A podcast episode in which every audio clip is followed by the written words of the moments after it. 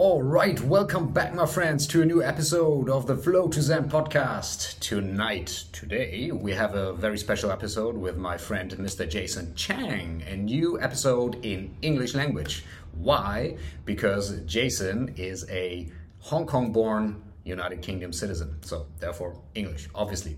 Jason and I met during one of his jazz concerts in Da Nang in Vietnam. And in fact, Jason is not only a jazz musician, he also happens to be a serial entrepreneur. So he has a, a very interesting business background. And he's also a philanthropist and he's also a father of a little baby boy. Now, that taken together, all of it, made for a pretty funny and pretty epic conversation, I believe, that we had at one Saturday night at Jason's place together with a couple of glasses of red wine and his little baby boy who really wanted to be part of this podcast. So I believe this is a pretty entertaining episode. We have a little piano break even in the middle because as I mentioned Jason is a is a musician. We spoke about spirituality, we spoke about business, we spoke about the rich and wealthy elite in Hong Kong and why they're not happy. We spoke about jazz music, we spoke about so many different things, family life, what have you. So, uh, all in all, together, this podcast is as real as it gets, and I made an effort not to edit out like all these little things that make this thing so human. I found it super lovely to speak to Jason, and I hope you guys enjoy too.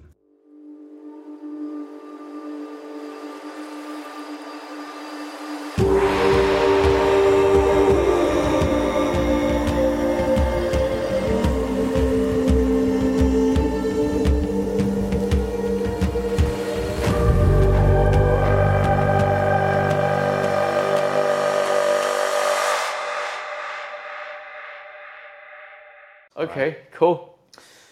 yeah, well then. All right, welcome to the Flow to Zen Saturday Night Show, I would say. yeah. Tonight with Mr. Jason Cheng, the one and only. I'm here in Da Nang, Vietnam, and we're sitting in Jason's piano room. Yeah.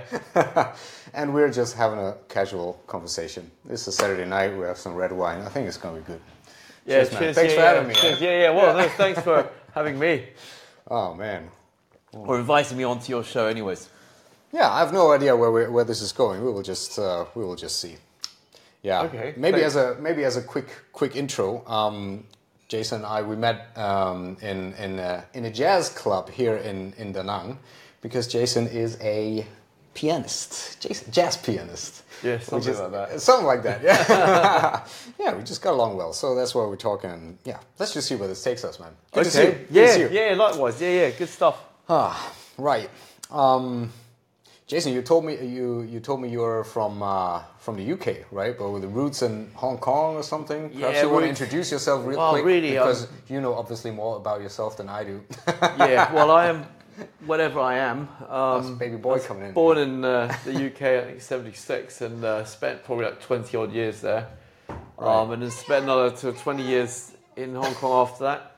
Uh huh. And uh, last three, four years, I've basically been in Da Nang. Right. So it's been Vietnam. Viet, Da Nang, Vietnam. Sorry Right. for people where no Da Nang is. Hong Kong's in uh, Asia. Well, it, I think it's I think we can part of China now. assume that people know that more or less. And UK is actually this little island off the coast of France. yeah. in case people don't know. Yeah. UK people are usually uh, slightly weird people, but lovely people, right? Well, no, I don't know. Hit and miss, hit and miss. There's some nice people. There's some also uh, thugs out there, but uh, mostly nice, I'd say. Yeah. Right. Yeah, so um, you've been uh, in Da Nang, and uh, what is it that you do? Just to give you uh, give the people like a slight introduction who you who you are. That would be quite nice. Yeah, so well, I'm, I used to be full time musician, uh, but uh, it was just too hard to make ends meet. So Right. I sold out and uh, To and corporate. w- yeah, yeah. I, I went into sort of tech and started my own business. That was about 24 years ago. Oh shit! Twenty four yeah, years ago. Yeah, yeah. So this is what Hodford is about, actually. This is uh, this is my the company I started 24 years ago.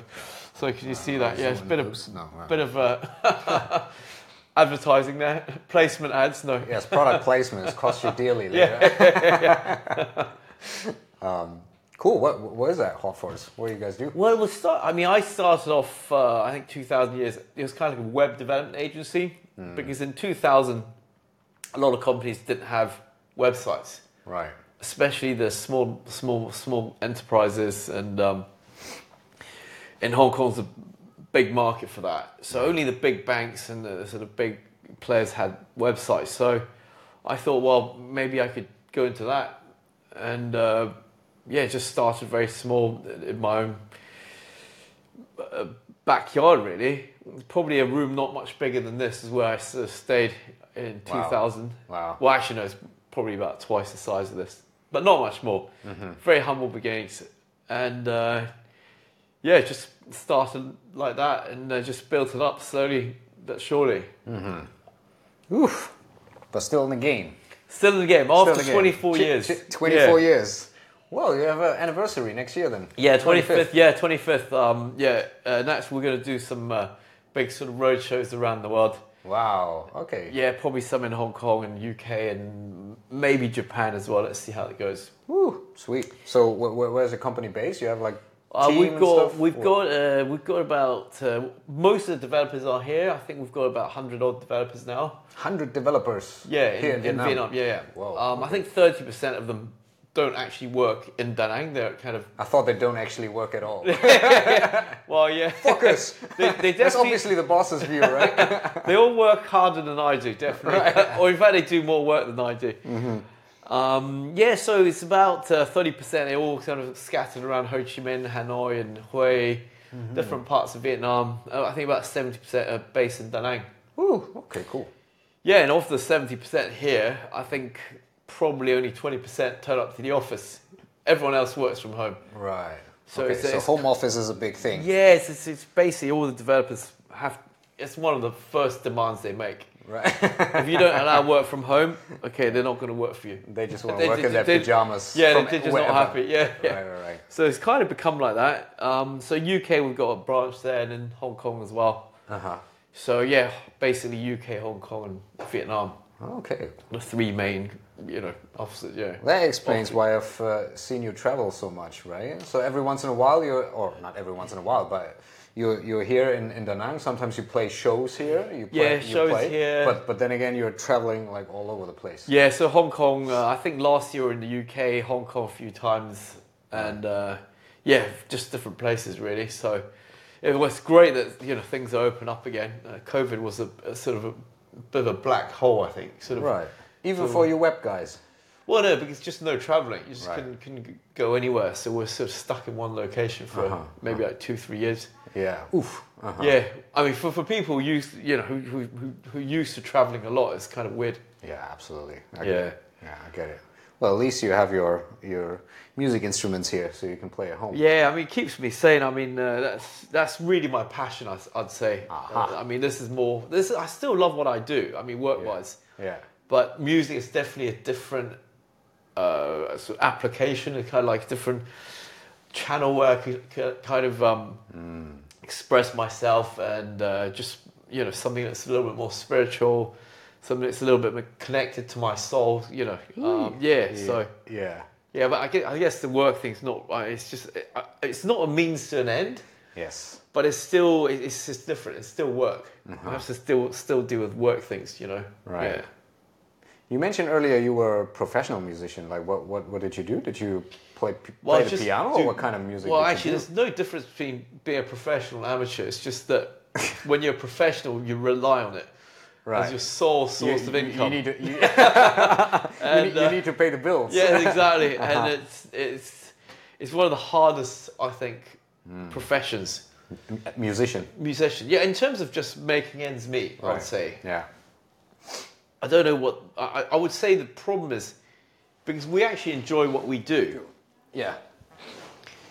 People sort of take it for granted. Oh, you, you enjoy what you do, and you, you you know you, you don't probably don't need to get paid for it. You know. Mm-hmm, mm-hmm. And You, you don't need to get paid for it if you love what you do, right? Yeah, yeah, exactly. So that that's the problem as well in a way because you know people still need to make a living, Absolutely. Yeah. and people see oh you're enjoying so hard. Ah, so and, and actually musicians do you know, say, oh, I'll, I'll do it for a, a nicker. I'll, I will do it for much less because you know, obviously it's a great gig, and you know, I love working with these artists, and Mm-hmm. but you know, they sometimes neglect the fact that you know they still got to pay the bills, and so Fucking we, hell, we do end up with a lot of. Especially in COVID, where a lot of musicians weren't working, I mean, things got pretty dire.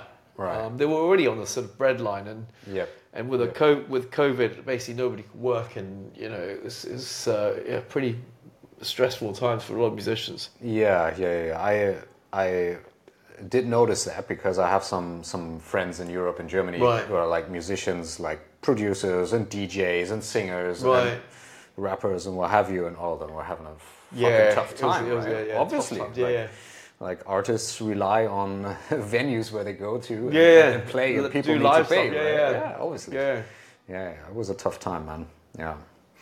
Um, but yeah, I mean, fortunately, you had your business, so you yeah, keep, so your, yeah, keep the so family that- afloat. Yeah, exactly. Sort of kept things going, ticking along. So yeah, Yeah. Actually, the business um, you know grew a lot during COVID because I can think it's the yeah. Mm. only kind of industry that's still growing during COVID because you know everyone's just working from home. Right.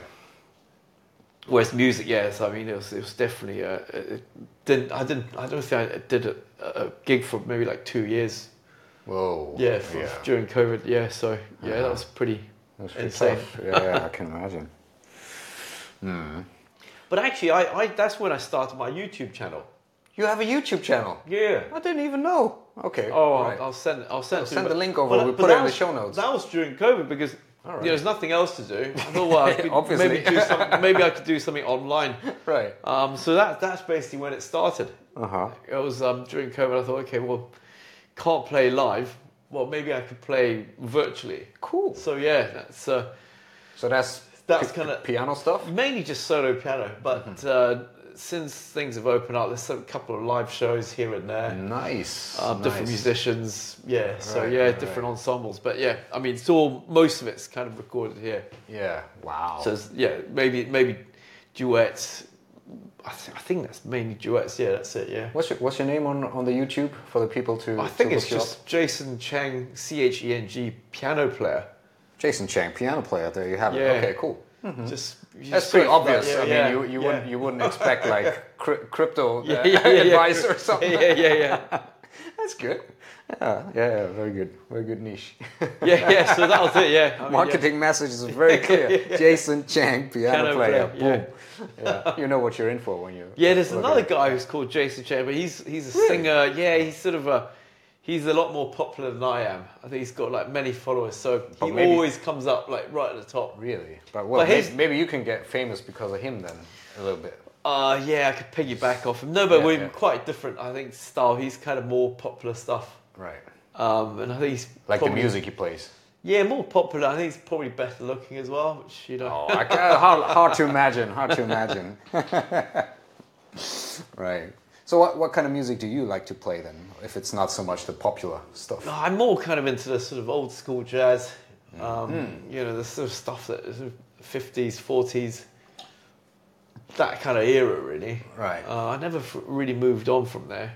Maybe I, I, maybe I will eventually, but Right. uh, just right now, it's really stuck in that kind of era. Right. Um, because I think there's a lot of stuff that was written then, Uh-huh. just really amazing stuff. That era. Um, even actually, a lot of great songs were written in the 30s right. lyrics were amazing.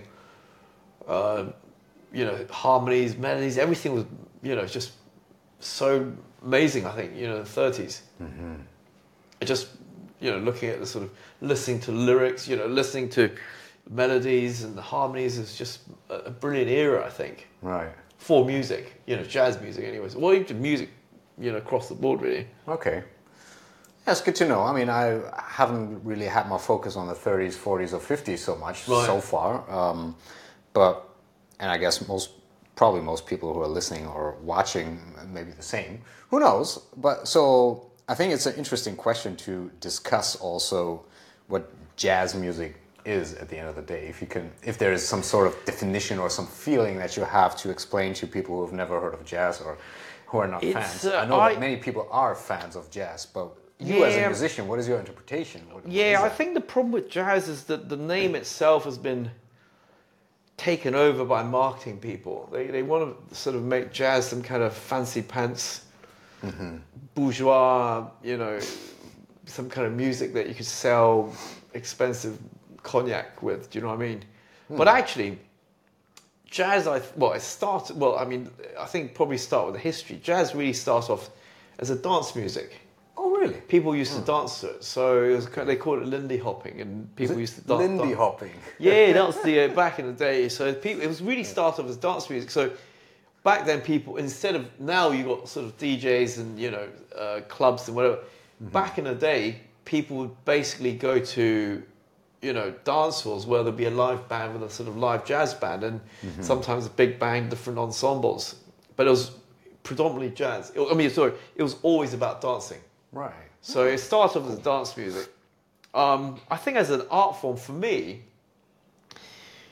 and I, I remember we, we've had I, I had all these kind of very deep conversations when I was at university, or usually over several bottles of wine or beer or whatever it was, whatever was available really.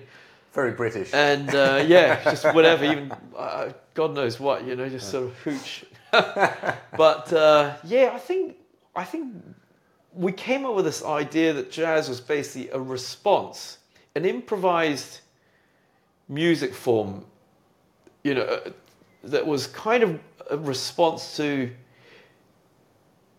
the sort of environment. The reason why I say response is because it's it's different every time. Right. And if you're playing with different musicians, you feed off them in a different way. So that's why it's kind of like a response to something. I'm not I'm not saying there's a stimuli per se, but it's usually, you know, in a particular environment, what you do is kind of I wouldn't say a response, but maybe a sort of uh, is influenced by the environment or who you who you're playing with. So it, I think the key thing is improvise. So it's just improvise. right. Um, yeah. So Very creative. Yeah. Very in the moment. yeah, yeah. music, just right? basically it's in the moment. Everything's in the moment.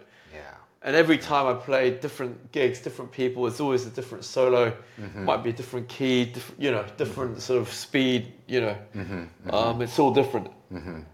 Yeah, that's what, what I find so fascinating about jazz. I mean, obviously, I'm not like a connoisseur or something, or know a lot about jazz music. Right. I don't, I don't want to uh, uh, make that impression or something. But I did go to a couple of jazz clubs also in um, in Hamburg, in my hometown in Germany, and Right. I was like, oh wow, this is interesting music. It's very non-conceptual. It's not like the stuff that I hear on the radio, right? And these people seem to be like sometimes you can see jazz musicians. That's what I find so funny sometimes they just they're not playing they're just listening listening listening and then when they pick up something then and then they, Right. they go all in right Yeah. that's fucking amazing i mean it's, it's such an orchestra but so created in the very moment that i found that super impressive No, so I mean it's great. I, I think jazz. I mean the thing is, it's jazz is very diverse, even right within the context of jazz. You know, there's modern jazz, there's old school jazz, and different places have different interpretations of jazz. Um, and yeah, I mean, I, I, I try not to pigeonhole too much. I just what, think what does it mean pigeonhole pigeonhole just means that I don't want to kind of categorize it too much and All say right. Mm-hmm. this is what it is. Um, I think it's probably easier to just, say that it's jazz is a language, ooh and uh, just like any other language, like English, Cantonese, Latin, whatever. So it's just a different. It's just a different language, and the, the language is spoken differently. I guess you you could use instruments to speak this language. You could, you know, use your voice or whatever it is. Yeah. right right So it's just a different language, I guess. Yeah. okay And ultimately, it's just conversation. I mean, if you think of it like that, I think it's probably easier. ah, Yeah. Con- conversation between the musicians and the singers and like Yeah, everyone so- involved in the creation Yeah, so in, in a way that, so let's say instead of doing this recording right of us speaking, it could be a, a recording of us playing together. And we could have the same exchange of ideas, but, you know, just musically. in a different language Different language, not, mm-hmm. not in English, I guess, yeah. Mm-hmm, mm-hmm. I guess that's a simpler way to put it, I guess, yeah. Okay, oh, that's fascinating. When did you come across that, or has that always been your your passion, like jazz music per se? No, I, I've always wanted to play, but, but but back- back in England, right? I mean, things were quite kind of backwards. So um, we only ever learned like classical music. And my mum's a classical musician. Oh, And, so she- it runs she- in your blood already. Well, yeah, it runs in the family, but she did only classical, and I, I've always wanted to kind of explore more of that jazz stuff, but it was just completely inaccessible. And back then, you didn't have internet, you didn't have, you know, you only had the radio, and you know that was about it, and cassette tapes, and uh, I had no idea what to, what to buy, or even to get, and my parents had no idea, and, and all the the piano teachers I had were all quite quite kind of. Um, straight laced. So they're all kind of classical musicians, and you know, jazz was basically some kind of esoteric art form. Oh. It was uh, up until I think uh, I think uh, it was in high school. I went to a place called Stowe, and this piano teacher of mine, this guy called Paul Drayton. He's amazing. I, I didn't, and the thing is, I didn't. I kind of got a bit kind of bored of music, playing music, and I wanted to sort of go out there, play sports, and do other things as teenagers do. And then I, I remember I was singing in the choir, and he came out and he You were singing in the choir. yeah, yeah. I, I had to, I had to because well, I mean, uh, I was a music scholar there, so I actually Oh. did sing in the choir, and and we and, and I think for a summer uh, term, we had this summer concert where we were actually singing jazz, and uh, my piano teacher was back. He was playing the piano, and I just I was just mesmerized because he was just noodling around. He was just kind of like playing different things every time, and I just thought this is so cool. I want to play like that. And after that, I, I just basically, you know, hit him up like, oh, what what what are you meant to do? And unfortunately, that was also the term, his last term at the school because he was leaving after that. So, um, yeah, I think I only got like one less, one or two lessons off him, and Wow. I think that one lesson that he gave me, it was probably we didn't actually do anything. He just sat sat down on sat down on his desk and he wrote down a list of names. He uh-huh. goes, "Yeah, you know what? These guys are the people you want to listen to. Mm-hmm. What you should do is just listen to them and just try to play like them. Mm-hmm. Uh, avoid the big band stuff because you can't really hear what the piano player is doing, and they probably only play like." A few little chords here and there, so you, you can't really, you know, but but listen to more trio and solo piano stuff. And uh, he he and he said another good bit of advice I thought was, don't buy books; they're useless. Just Books on jazz, you mean? books on jazz, yeah. Right, right. Um, And he just said, look, best thing to do is listen and try to transcribe what they do. And that was probably the best advice he ever gave me. Um, the other, the other thing, he did show me a few things on the piano, and he said, jazz is about going indirectly to something. And he was, he'll give you a chord, and then like you just play, you know, like indirectly to it. And it kind of all made sense, and you could do that from a harmonic, rhythmic, melodic kind of context. So it's, yes, I, I thought that was probably the best advice. And after that, just got me started on this this journey. Um, that's you know I'm, I'm still on um, of just pursuing.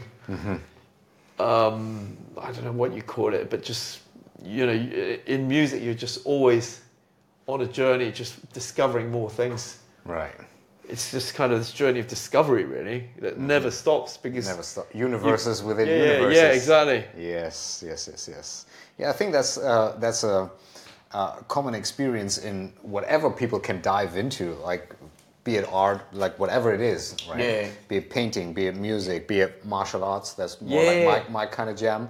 But like when you go deeply into one topic, you notice, fuck, there's so much more. And especially when you think, oh, I think I understood something. Yeah, yeah. Oh shit, I know nothing. The more you Right? discover, the more you realize you know nothing. Yes. This is an entire universe waiting Yeah, for me. yeah. Wow, that was amazing. I can go into more depth, more depth, more depth. Yeah, it's- in it's- fucking infinity, right? Yeah, it is and infinitum, Ad which is also the. Uh, I mean, it's a beau- it's a beautiful thing, but also it, it can kind of.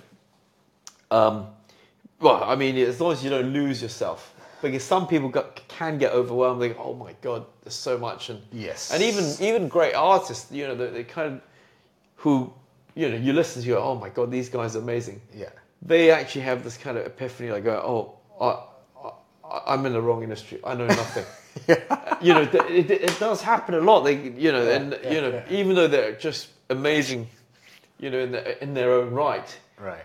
they kind of suddenly kind of have this awakening. They oh, I know nothing, and they kind of go into this kind of panic mode, like you know, what am I doing? What the fuck? Yeah, what the fuck am I doing? I know nothing, and you know, it's just kind of weird. Um, I, I'd love to speak to that real quick because I'm uh, right now I'm reading a book by uh, Rick Rick Rubin, the, Right. the Creative Act, A Way of Being. Have you have you read No, that I haven't book? read that, no. Dude, fucking read it. It's, Okay. it's, it's insane. I thought I'm reading about like art and how to be creative, but it's it's a it's a outright spiritual journey. This entire thing is just such a tour de force. It's incredible. Right.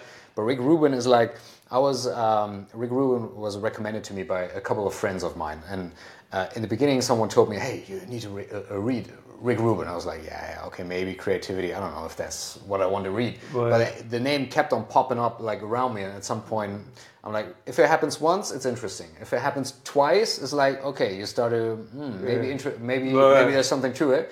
If it happens three times, thrice, Right. then I know, okay, shit, I need to go. Okay, Uh, I, need, I need to check him out. And in this book, this guy, he's like behind so many of the of the huge artists in the music industry, and he's the creative head behind it. So he doesn't write music, he doesn't play music for other people, but he's the one teaching people how to be creative. And that's basically it's a spiritual journey, right? Right. And in this book it's just wisdom after wisdom after wisdom but one thing um, that i read about it that i read in this book that struck me quite a bit was that he knows many artists that are like super fucking uh, successful right, Right. like world class artists Yeah. and these people every once in a while they release an album is the most successful album ever and they're like they i'm, hate it. I'm, I'm not good enough i'm not good Yeah. enough what the fuck am i doing i'm, I'm gonna quit making music now yeah, yeah. and he says that's such a common thread in artists. The better they get, at some point they're like, "What the fuck am I doing?" man?" Yeah, what am I doing? This What is am I the, doing? Yeah, I, I know nothing. And Like so much self doubt, and and I just want to speak to that or talk to you about that because the industry that I work in, like coaching or mentoring or whatever, like Yeah. working working with people and trying to uncover what is inside that keeps holding you back from Yeah. being just happy, man. At the end of the day, everyone just wants to be happy. Why are people not happy?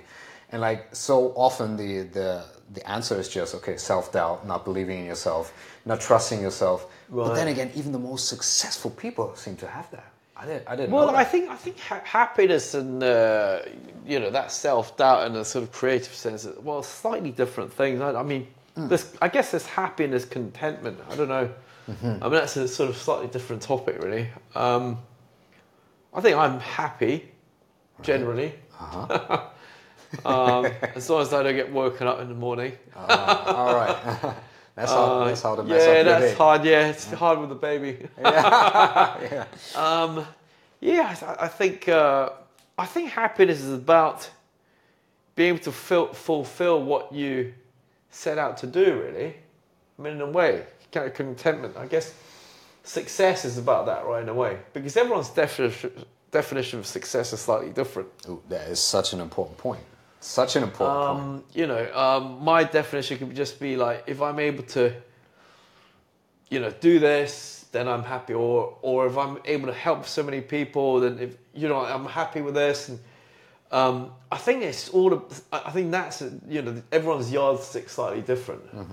Um, and I think people who who whose yardsticks are kind of material, I think that's usually they usually it usually leads to disappointment. I found that quite a lot, and I found with a lot of people I've known, you know, especially in Hong Kong, very very rich, but they're actually not happy. They're actually Surprise, right? surprise, surprise. They're actually very un- They're probably the most unhappy people you meet because oh, they they're scared that somebody would take their money, right.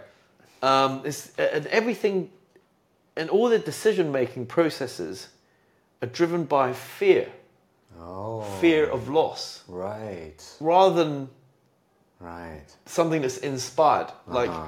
I want to do this. How about I do this? And and it's quite interesting. I, I, and in Hong Kong's this kind of very kind of weird microcosm where you meet a lot of these people who are extremely rich, Right. but they're also you know they have big egos and all that. But actually, if you kind of dig a little bit deeper, a lot of them are very unhappy about their lives, and you know they're unhappy that in fact somebody else has got even more than them. Shit. and that's I'm a millionaire. He he has two millions. yeah, yeah, yeah. Fuck. Yeah, yeah. I'm not happy about this. Then, I'm not how happy do, how about do I become like this person? Um, and it's just becomes this rat race, and Yeah. and I, and I, it's so one of the reasons I left Hong Kong was I just got tired of that. Mm. 'Cause everything's you know everything's judged by money. Everything's governed by money. Everyone you know it's it, Mm-hmm. it's kind of it's kind. It, I find it's it's one of those cities that lacks that you know that spiritual creativity. You know, it's it's a bit lacking. Yeah, Interesting. it's a fun place to go to, but uh, if you live there for long enough, you kind of realise that it's a little bit too much, kind of that whole capitalistic kind of thing. And if anyone's watched Game of Thrones, it's like that city Qarth.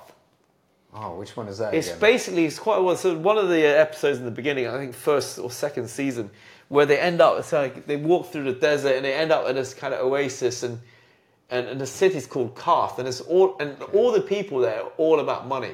Oh, like this guy mm-hmm. built this big safe, and he he got the the most incredible locksmith to create this lock that nobody could could possibly kind of break into, Right. the lockpick yeah. and he goes, he goes, oh, I put all my fortunes into everything, and Uh-huh. and it basically, I think somebody cracked into it and it was empty. So- but you know, he, when he walks around, he's got these like gold chains and whatever, medallions, and Mm-hmm. you know, Oh man, that is So- so interesting. That is so interesting. Yeah, I've been to Hong Kong as well. That was many years ago, maybe 2018 or so. Only once. I like the vibe of like this. It's interesting to see also different uh, metropolitan cities in, in Asia Yeah. as a European because Yeah. in Europe we have these, well, mostly old cities, right? They have been there for fucking Yeah, ages, right? yeah, you have yeah. these tradi- old buildings. In Germany, not so many because everything got bombed to pieces after Right, we declared war on the entire world. But anyway, it's a different topic. Yeah. But when you go to, to Asia, you, you can see in the different metropolitan areas like Hong Kong or Singapore or Tokyo or Shenzhen or whatever, you can see like which generation of of Asian boom this is, right? yeah. So Hong Kong's very much the eighties, I think. Yeah, exactly. Yeah, Exactly. It's Yeah. like oh, 80s, man. Fucking six- 80s. yeah, yeah, It's six- like 60s, and a little 70s, 70s yeah, yeah, music yeah. and Bruce Lee. Yeah, yeah, yeah. I mean, that was kind of like the golden era for Hong Kong. Mm-hmm. Um, I think, where it was everything was open and and people were very positive about life. I think. Yeah. I think that's kind of gone. I think now the sort of market's a bit saturated and um, all the big industries are stitched up. So I think for the young people, it's, you know, it's, it's, I mean, without going into politics, um, yeah, they feel a bit disenfranchised. I think there's basically no upward mobility or, you know, sort of um, social mobility for the young people or any any means for them to lift the game. Yeah. I think that's the, that's the main thing in Hong Kong. Um, I want to speak to something again that you just mentioned. Um, that was the point before. You, you said that this place that is so extremely successful on a capitalistic st- uh, scale, like everyone's making shit tons of money and everyone's just comparing their Yeah. wealth with the next with their Yeah, neighbors' yeah. wealth, and they're like, hey, I'm so rich, right? Yeah. and still utterly miserable. And and you said um, in this place that is so materialistic, like something spiritual, spiritual creativity is lacking, right? Which is very interesting because um, I have the impression that obviously we need economics, we need we need uh, economy and, and trade and money, and we need all these things to make uh, The world our, tra- our transactions that, that we right to, to make ends meet uh, in Mm. our lifetime right? To, to meet our physical needs basically and a little beyond. Mm. but then the more we commoditize and commercialize stuff the more something uh, gets lost. That's what, what, what my experience is.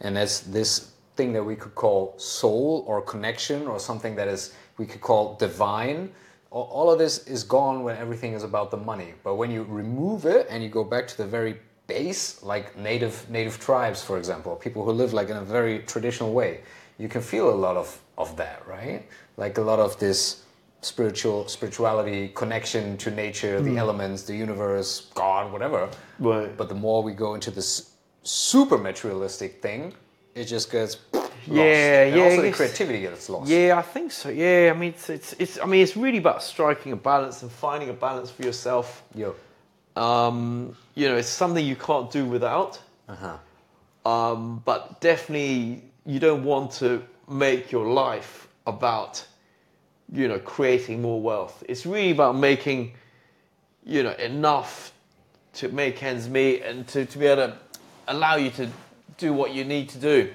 Right. I mean, I, I, I always have this analogy like money is kind of like petrol.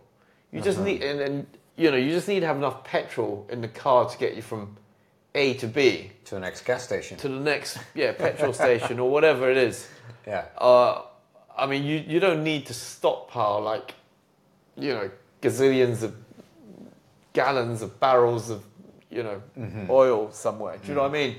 It's Mm-hmm. Yeah, really yeah. about, but but you still need that petrol in the tank to get you from A to B. So Absolutely. you, you still need that.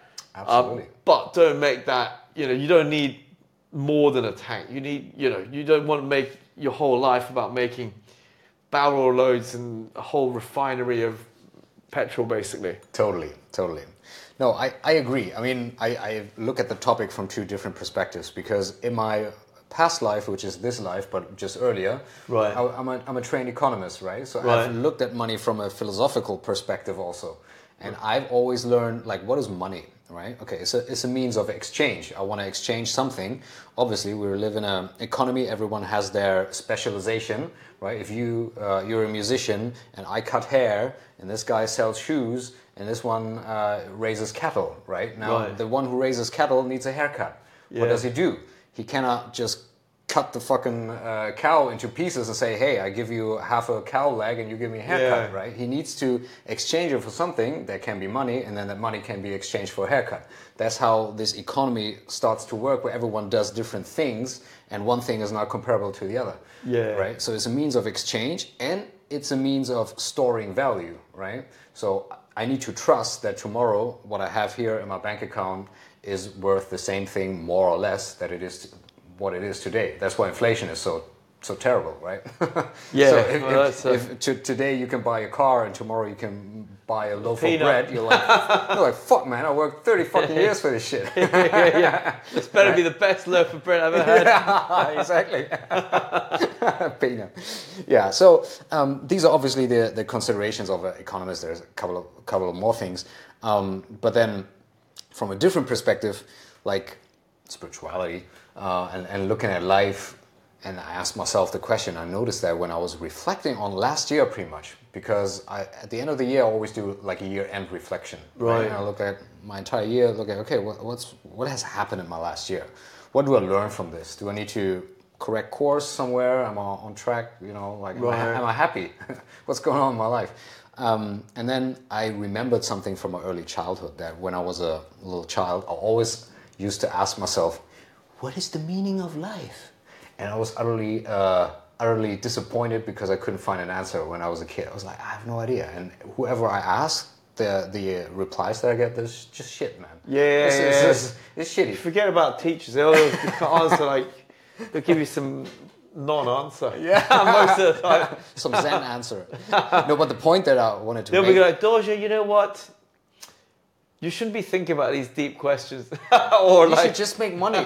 just make fucking money. or or just uh, study study well and pass your exams. Right. just do your homework, or Well, something something really stupid like But that. that, that, at the end of the day, it's a good approach because you go stepwise, right? You start with a very foundation and you build it up from there. Yeah. Now, obviously, what I just wanted to refer to is that um, when you go deeper into this, at some point you ask yourself the question: Okay, who am I? Where am I coming from? Where do I go once this thing is over, right? Right. and and then you come to the at some point to the conclusion it doesn't matter how much I have if I'm like a fucking billionaire or something when I die. Yeah, I mean, at the end of the day, with you, yeah. I, I have to die. Seriously, everyone has to die. Yeah. And and you cannot take it with you. That's that's the problem, right? You cannot transfer it into the next dimension or whatever there is.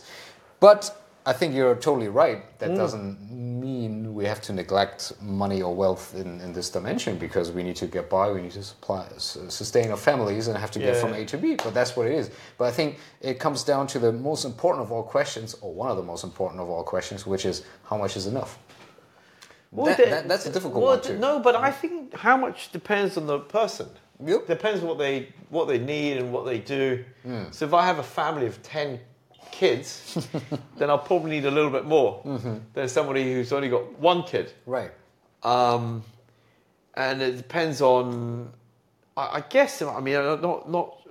It, yeah, for yourself, it's. I mean, it's a diff- difficult question, and it's kind of like, you know, how long's a piece of string, really? I mean, it, and it depends on your lifestyle as well. I mean, so we're drinking wine. I, I drink a lot, so I might, I might You drink a lot. Again, very British, isn't it? yeah, yeah. So I, I might need a little bit more. Right? I'm like a sort of five liter engine, you know. Oh shit! Yeah. yeah. Um, but also, like, it depends on your purpose, you know. So, I mean, one of the things that I I need to be doing more is like more. I I hate to use the word charity, but I need to be doing more kind of community stuff, where you know I'm kind of giving back to society, where I'm you know doing my community stuff. You know, like um, so just random stuff like you know, we, we take interns in our business, or in fact, recently, I mean, it's just little things. We kind of donate milk to kids, um, orphanages, and stuff like that. And so, sometimes I, I want to do more of that. Yeah. Um, Why do you need to do that? You, you mentioned you need I don't know. I just feel like um, I, I just feel that's my purpose, really. to give back. Yeah, to give back. That's beautiful. Um, Yeah. I don't. I don't need to. But I just feel I do. Hmm. You know, like so. Some people need to make another million. Yeah. I go, why do you need to make what you do? Yeah. You know, same. I guess the same kind of answer. I just, I just do. I think just. Uh, I'm not doing enough of it though. I must say. Um, Okay. Well then, here's your here's your moment to decide. It's awesome. Um, I mean, I, I love that. Nobody needs to or has to. For, there's no moral obligation in that Yeah. sense. But I mean, I think if we have the means, if we have surplus, then that's a great thing to do. I just recently completed my uh, second 10 day Vipassana retreat. Uh, I, did, I did it in Ho Chi Minh City, so it's like 10 days of silent meditation and stuff. You just sit for 10 hours a day and try to meditate, try to calm this fucker. It's pretty, Okay. pretty, pretty damn tough, right? yeah. Um, but uh, like a couple of days, and the thing is, you don't have to pay for it. It's like you go there, it's completely free, and then at the end of the day, they tell you, or at the end of the course, they tell you, look, this is all made possible through donations of people who found great value in this type of meditation.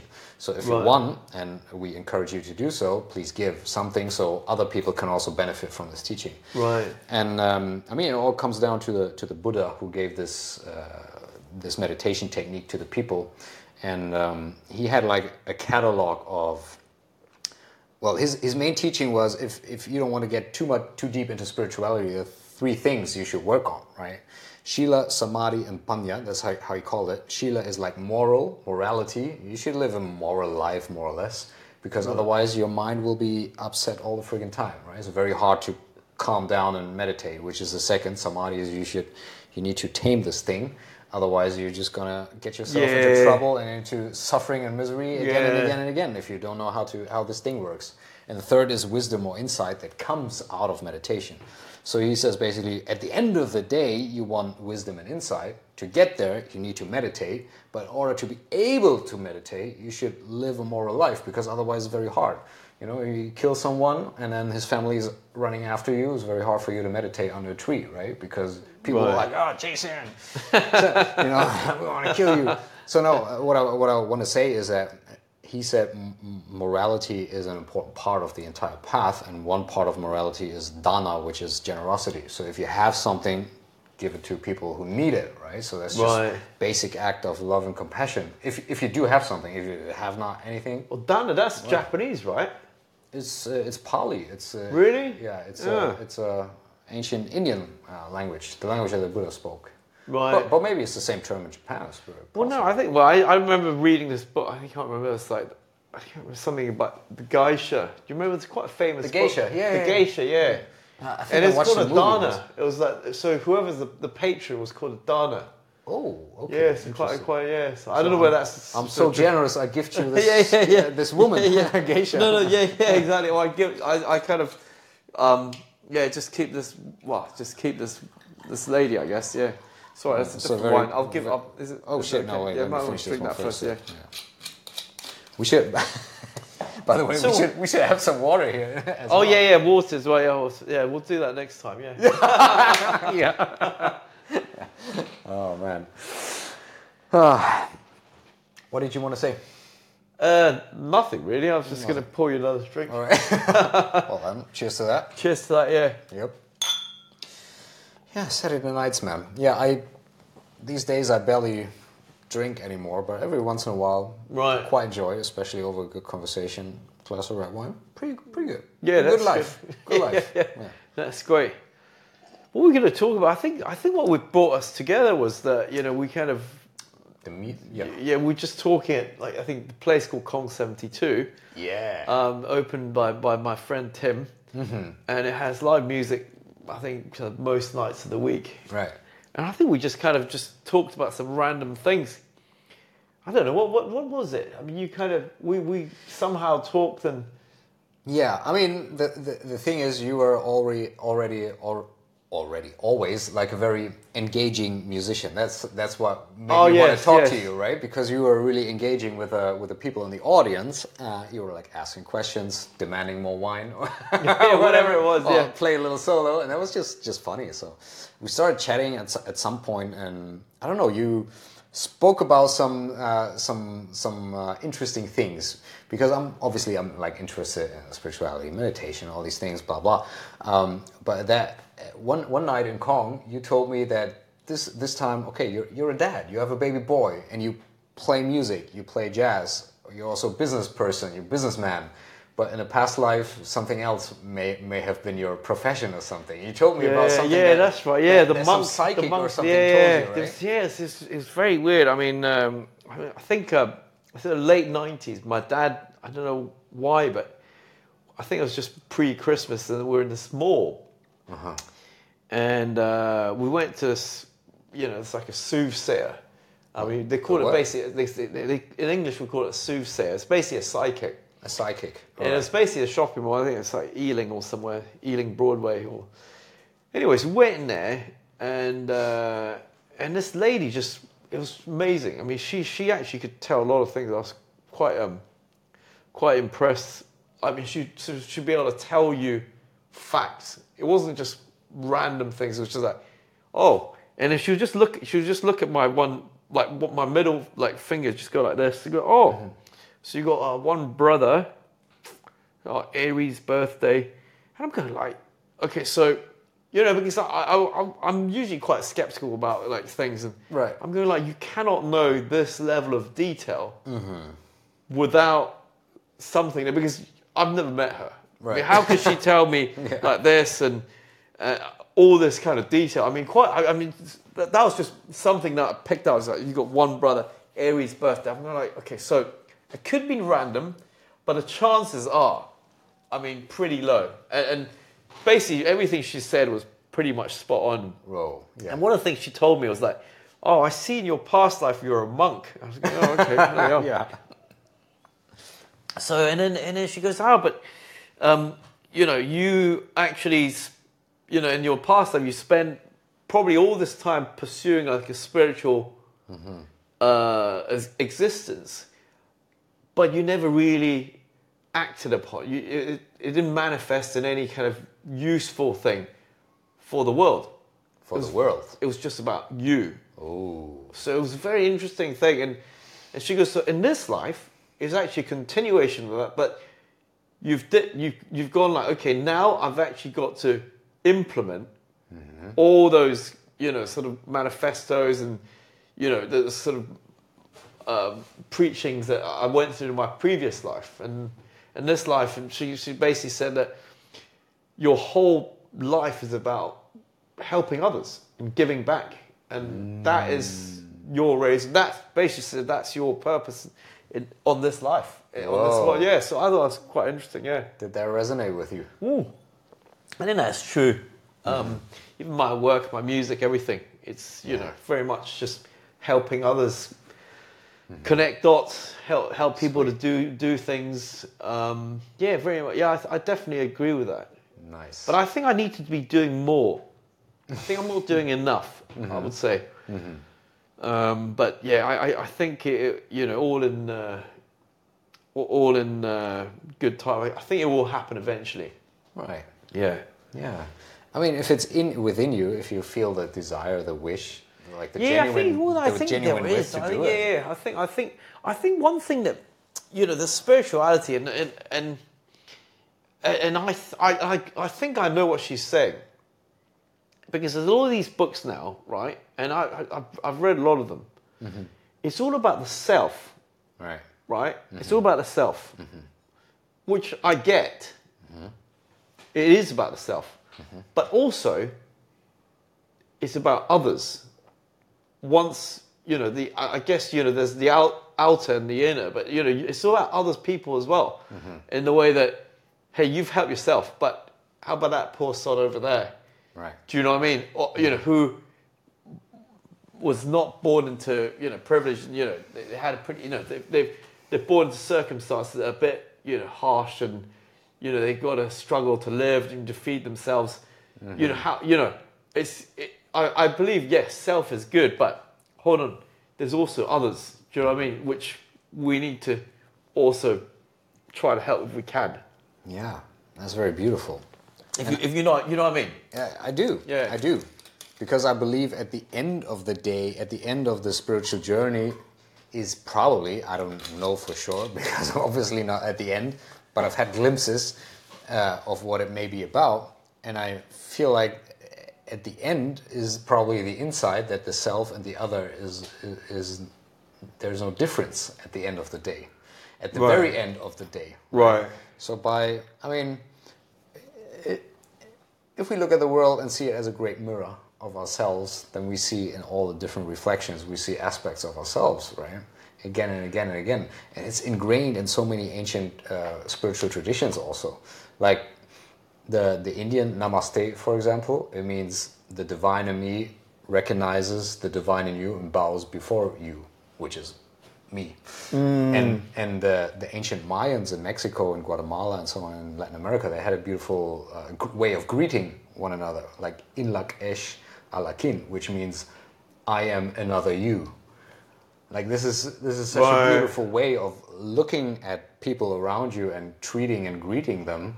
And I think in all these traditions is the same understanding. Hey, yo, this is one thing at the end of the day, but it's very hard to understand, obviously, because we live in a world of duality and polarity, and we see I'm different from you and you're different from me, and blah blah blah. Mm. But probably one way of of getting there, of getting this understanding, is like really walking the talk, mm. supporting other people, other beings Right, on their yeah, path, yeah, and giving yeah, them what they yeah. need, and like lower their suffering and help them.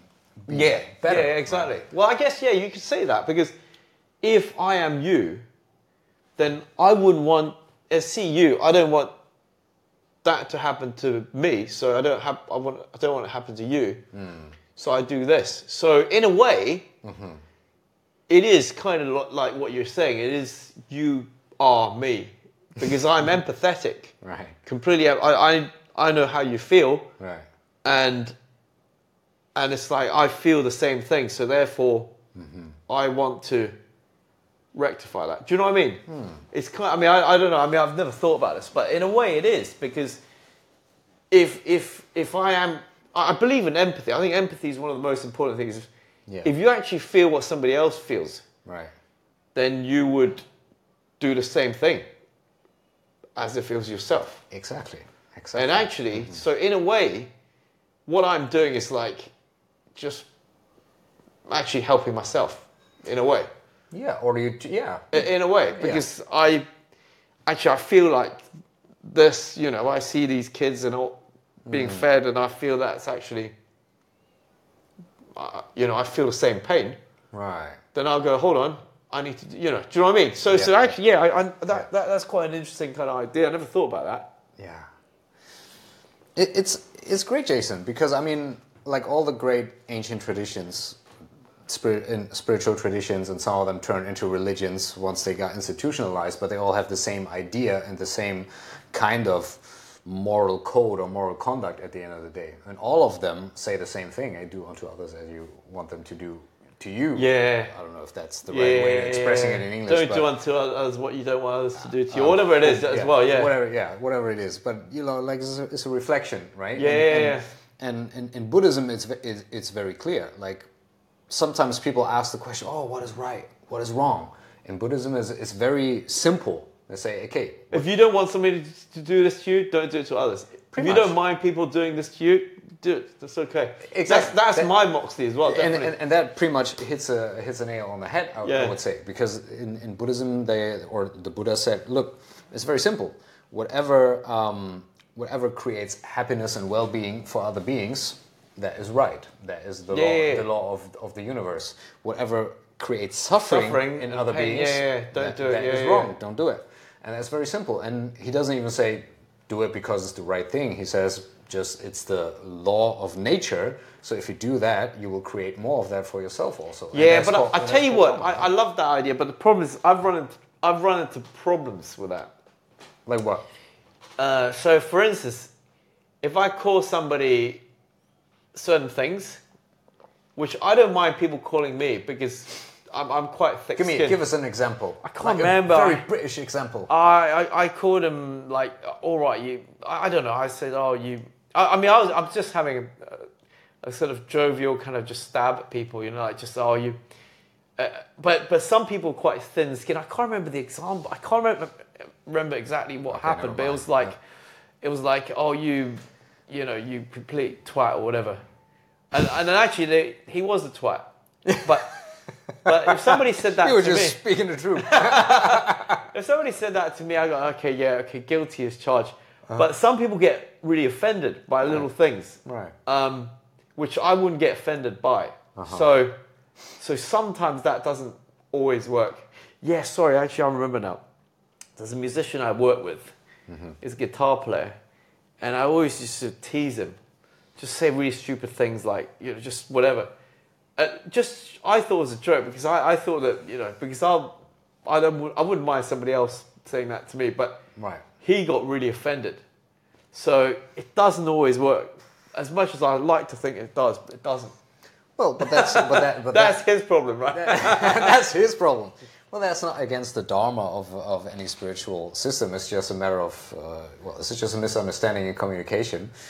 Probably triggering triggering some stuff that is somewhere deeply ingrained in himself, right? Bringing up memories, whatever, and you have different memories, so you react differently. Yeah. But yeah, obviously, we do our best. We do our best. Right? Yeah, yeah. But sometimes we, even when we have good intentions, we fuck things up. Well, it wasn't people. great intentions. I just, I just thought You like, just wanted to call him a fucking twat. oh no, I wasn't. I didn't say it twice, but it was something kind of. It, it wasn't kind of. It was. It wasn't even. It was maybe slightly derogatory, but I wouldn't mind people saying that to me because obviously, look, I'm not perfect, and Right. occasionally I, you know, I, I can be sort of out of character, whatever. But but, but some people can get offended. I think. I don't know whether this is kind of you know this this world of everyone gets you know offended by the smallest thing. Yeah, I mean, at the end of the day, um, I believe, or that, that's my observation, that uh, most of the conflicts in the world are simply created through misunderstanding. So it's just a matter of communication because the way you send something is never the way I receive it. Because you have your set of filters, it's like running around with sunglasses and you have like blue blue shades and I have yellow shades, and you're like, hey, this is a f- amazing blue wine. I'm like, no, it's such an amazing yellow wine, right? Yeah, I don't. Is I it don't all this. I, I think it's well. I don't know. I think the world's problems is not to do with uh, communication. I think the world's problems is to do with command and resource. It's all about power. I think.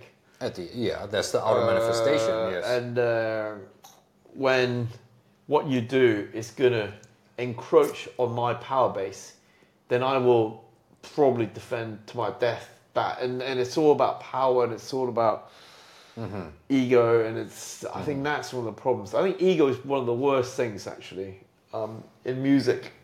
In music, oh, that is Yeah. a nice, nice, nice way back now. It is music. really That's because good. the ego is one of the it, it's it's something we all have, but it's one of the things that I think really gets in the way.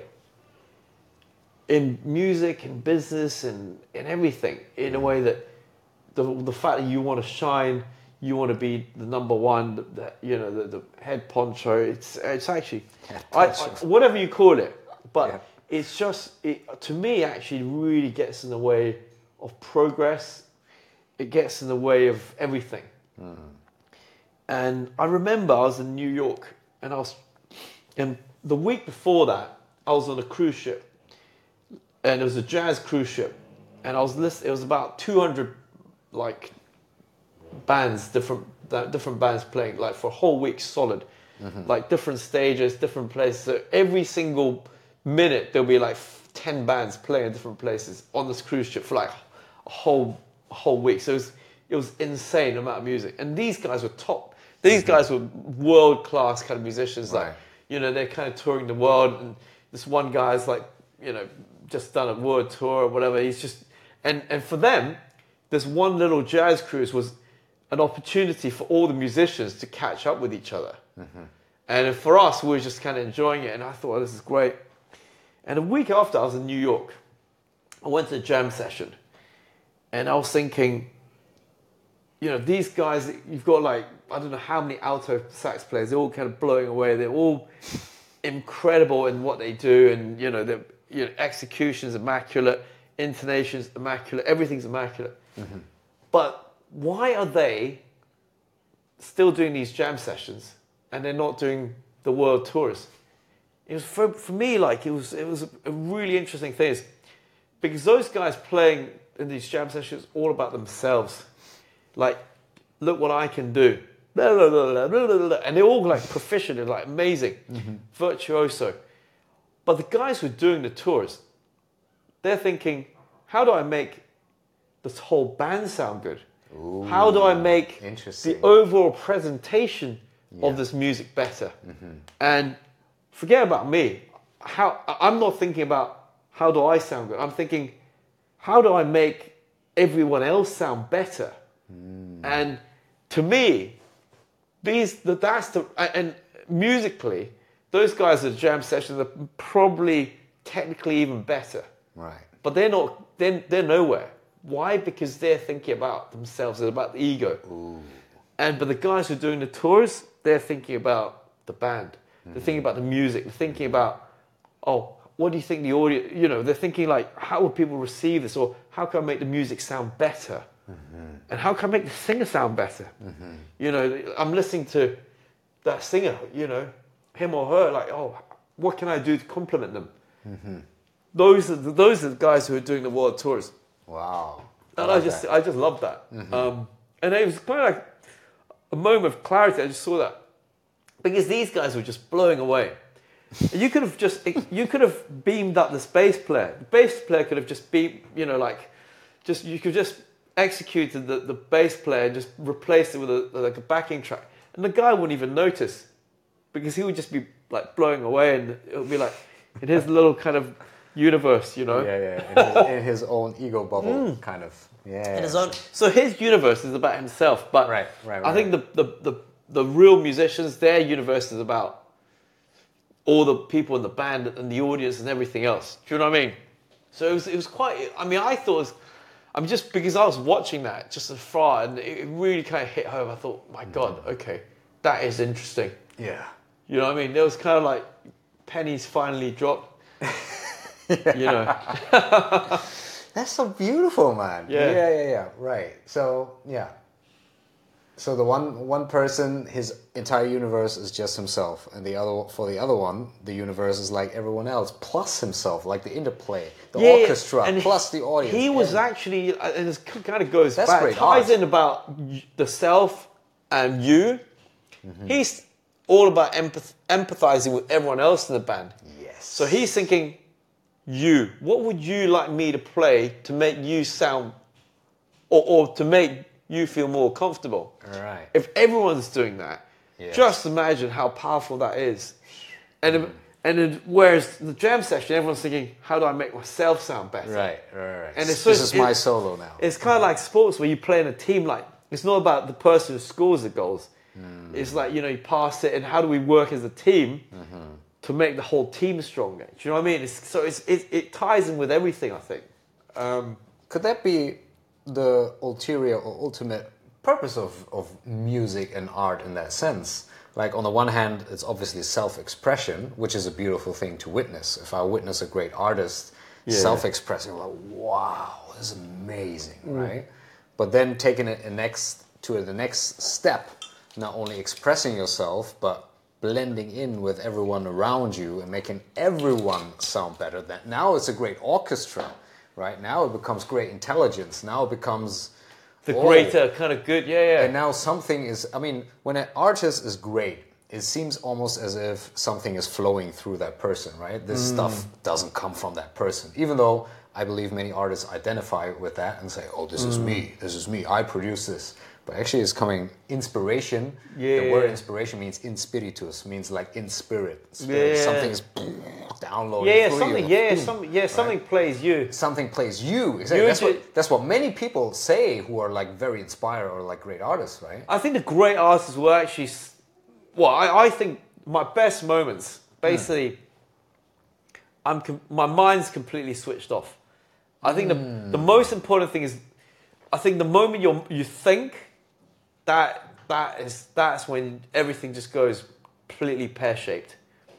Never think, Never think. never think. In in to, to really play well, or, or the my, anyways, I would say the, my best moments are always like in the moment, and actually the music plays me. So I'm just re- reacting to the music, or something's playing me, mm-hmm. and I'm just merely a you know like You're a the conduit. you're the channel, I'm the, the channel, conduit, yeah. the conduit through which something this energy flows, and uh, and then it's just whatever it is, but definitely not. It's not coming from my mind, and that's and I I actually think some of the musicians I work with who, like especially drummers, they slow down, they kind of put in the feel, and all I say is just don't think, stop thinking. You're thinking too much.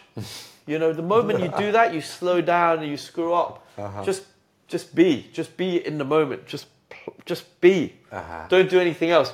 Just be in the moment. Wow. Do you know what I mean? Um, and I hear, the, you know, so I, I dare, I mean, for me, like, it's just all about the moment and just being there and, and just, you know, connecting Right. with uh, whatever sort of forces they are, you know. Right. Uh, See, that's exactly why I wanted to talk to you. really? Okay. Jason, yeah. because I thought that, like, what you do, what I do, has so much in common. Right. Like, so much in common. There's different methods in that, in that sense. Like, when I sit down and meditate, or when I practice a certain martial art form for the ten thousands of times, or whatever. Right. But the goal is the exact same to shut this thing off, or like to tame it in such a way that you don't think, you only are, you only be in that very moment, and then something seems to connect. Like it's like a radio dial, and some boom message Right. signal coming through, right, and becoming a conduit for whatever wants to flow through. Right. Okay. And, but as a musician, I think you have like probably every creative person doesn't even matter Actually, what it's- it I think it's the same thing. It's the same thing. Same, yeah, It's just different languages. Yeah, it's different languages. Yeah, different, uh, different output, different. Yeah, Yeah. yeah, So it's the same source. Yes. So you might, you know, express in this way. Yeah. I might express in this way, or whatever it is. Yeah. Yeah. Um, I think ultimately, yeah, it's the same source. It's the same kind of creative source, I think. And I think it's not from. I don't know where it's from. Actually. I mean, I, I wouldn't, I, I wouldn't dare to even sort of think No. about that. Yeah. probably doesn't even matter. Doesn't matter, It yeah. doesn't even matter. But Yeah. the fact is, I believe that, or we feel that there is something. There is Yeah. something, and that that stuff is somehow flowing through us. Yeah. Especially when we can get out of our own ways, which is usually this thing, right? When we, when Well, get no, the mind is the mind is always uh, it, it- it's always slows you down. I think. Um, I find, but the only thing is, I've this is one thing that I've always kind of thought about is like, why do we actually have a mind if it's always slowing you down? Probably to understand at the end of the day. Well, I think I, I mean I, I think I, I I mean I, I know there's all the spiritualities like always switch the mind off, but Right. I do believe that the fact that we have a mind is probably means that we actually need to use it. And I think that Agreed. you know, the mind does have its place, you know, in sort of uh, analyzing things and science and coming up with inventions. Uh, you do need to think about things, I think, sometimes. Yep. So I don't think it's all bad, but I think for anything that's creative, the mind's not a good thing. Totally agree. Totally agree. And I think it's the same thing for the ego, by the way. Yeah. So what? Obviously, we have mind. I mean, there's this law in evolution: no species gets endowed with stuff that it doesn't need for survival. So Yeah, yeah. whatever an animal or any being can do, it's useful. Yeah, So otherwise, it wouldn't be there. Yeah, yeah, So yeah. we have mind because we need it. And as a matter of fact, from Buddhist point of view, everything is mind at the end of the day anyway. But um, yeah, for the creative process, mind and thinking may not be so useful. Hmm. But I believe is critical to understanding at the end of the day. But I, Hmm. what I also believe is that mind is I think it's even called that way in many uh, in many texts. They they said mind is a is a great tool, a great servant, but a very bad master. So if you make the mind the master of the orchestra, it just doesn't work. Right. But if it becomes a tool and you, you, you feel and you, you simply are and you be in your being in the moment, and you use mind to understand and also to do a little tweak a little here, Right, tweak a little there, use it as a tool, then it's incredibly powerful. But Right. like in Tibetan Buddhism, they always say the mind is like this huge elephant, but it's almost like a drunk elephant or a drunk bull or something. Right. Super powerful, but fucking insane, right? Right. It's yeah. It's just yeah. So once you tame it, it can just lie there and just be there, and whenever you need it, it comes up and it does the work for you, whatever work needs to be done. And I Very guess interesting. and I guess the ego somehow similar because the ego and the mind are so interconnected anyway. Because Mm. ego and mind they identify themselves, right, or Mm. with one another. But ego is utterly necessary for survival. If you didn't have ego, you would just jump off the next cliff to see if you can meet God and fly because everything Well, is one. yeah, I think whatever. ego, ego. I mean, I, I, ego has its place, I guess. Um, Exactly, it does. It does. Um, but I, I think the problem nowadays is that it's like a lot of people have egos that actually are kind of redundant, you know. And I think a lot you have a redundant ego, my friend. Well, no, I think a lot of the times ego should be used in a in a kind of positive way to help others and whatever. But Hmm. I think it, right now we, we see it being channeled in in a, in a wrong way with, with a lot of the sort of leaders, dictators around the world, and Always been like you know, that, I guess. yeah. Um, well, I mean, it's always been like that. I think now it's just kind of like right now it's it's quite a you know, I mean, globally it's quite strained. I think in in many ways. So that that kind of I mean uh, yeah. So but yeah, that definitely I think if if people could get rid of those egos, sometimes I think the world would be a lot more peaceful. Yeah, probably would be. Probably would be. But maybe one way to um, set the ego and the thinking mind aside a little bit and share this with people and show them how to get into that process, maybe music, right? For Yeah, just, just kind of uh, neutralize all, all the sort of, um, you know, just uh, k- take out all the hard edges, I guess, you know, yeah. I mean, if you if you think about it, uh, that that music and notes can be translated into numbers or frequencies. Can be translated into mathematical code, and any number can be translated into form, geo- geometry, can be translated into a color. You know, like all these things, like colors and forms and mathematics and sound, like basically all the sense organs stuff. Yeah. It's just permutations or like you Right, like yeah, just yeah, different different representations of one Different and the same senses, thing. yeah, yeah. Different, oh, one and the same thing. And I think it's very valuable for people to find out what, what is your main sense, like how do you operate, how do you perceive the world. And I believe for you, it's probably the auditory sense is Mm. quite strong, right? And that's why you have this inclination to music. But yeah, I think so. I mean, music's great. I mean, it's uh, yeah, it's amazing just to be able to play with different musicians. And I remember I was in Tokyo once, and uh, I couldn't speak any Japanese. Do you speak now? No, no, I can't speak any Japanese. Still can't speak any Japanese. But I went down to this jam session. It was in this basement of this kind of it's this jazz club in the basement, yeah. and I, I just remember like just jamming with these musicians, and I and I couldn't speak to this drummer, but the moment right. the moment we started playing, uh-huh. I looked at him, he looked at me, we're locked in. Whoa. And it was just like this is amazing. I, I knew exactly. I knew exactly where he was. We're just completely locked in. You know, That's magic. musically, Yeah. we're like completely like having a great conversation. But off stage, I couldn't speak to him at all. I couldn't. I, I couldn't. I, I couldn't understand anything. But but but on stage, we were just like connected. It was it was it was just brilliant. Right. You know, he was just right on top, and he's like, you know, I, I felt exactly, I knew exactly where he felt the beat, and Mm-hmm. and, and uh, it was almost like we're completely syn- synchronized. Right. It was just, it was magic. Absolutely. It was magic. brilliant, and we we did a, f- I, I- I don't know how many songs we did, but it, it was just brilliant. I just remember, it was, I I mean, amazing, Mm. amazing experience. And this type of connection that is beyond mind and just talking is something extremely special, isn't it? Yeah, I mean, no, we, we all feel like, what the fuck's happening? Wow, this is amazing. Let's Yeah. go deeper into this. Yeah. Right? I mean, it's all, it's the same. Like I'm, I'm right now. I'm just thinking about football, about soccer, right? Right. Same thing when you see like people who are like extremely good at what they do, and they can shut the mind off and they just play, and somehow like a harmony uh, appears out of nowhere, and they just play these intricate plays. Like this is fucking genius what you guys are doing, and he just tips the ball like this, boom, and it goes like perfectly onto the head of the next Yeah. player, boom, goal, whoa. Actually, I think Right. sports sports is actually also very similar to music. yeah, Um, it's about the teamwork. It's about Mm-hmm. not having the ego, Mm. and it's about really just just being in the moment. I, I think with the top sports people, Mm. um, you know, their mind they don't think.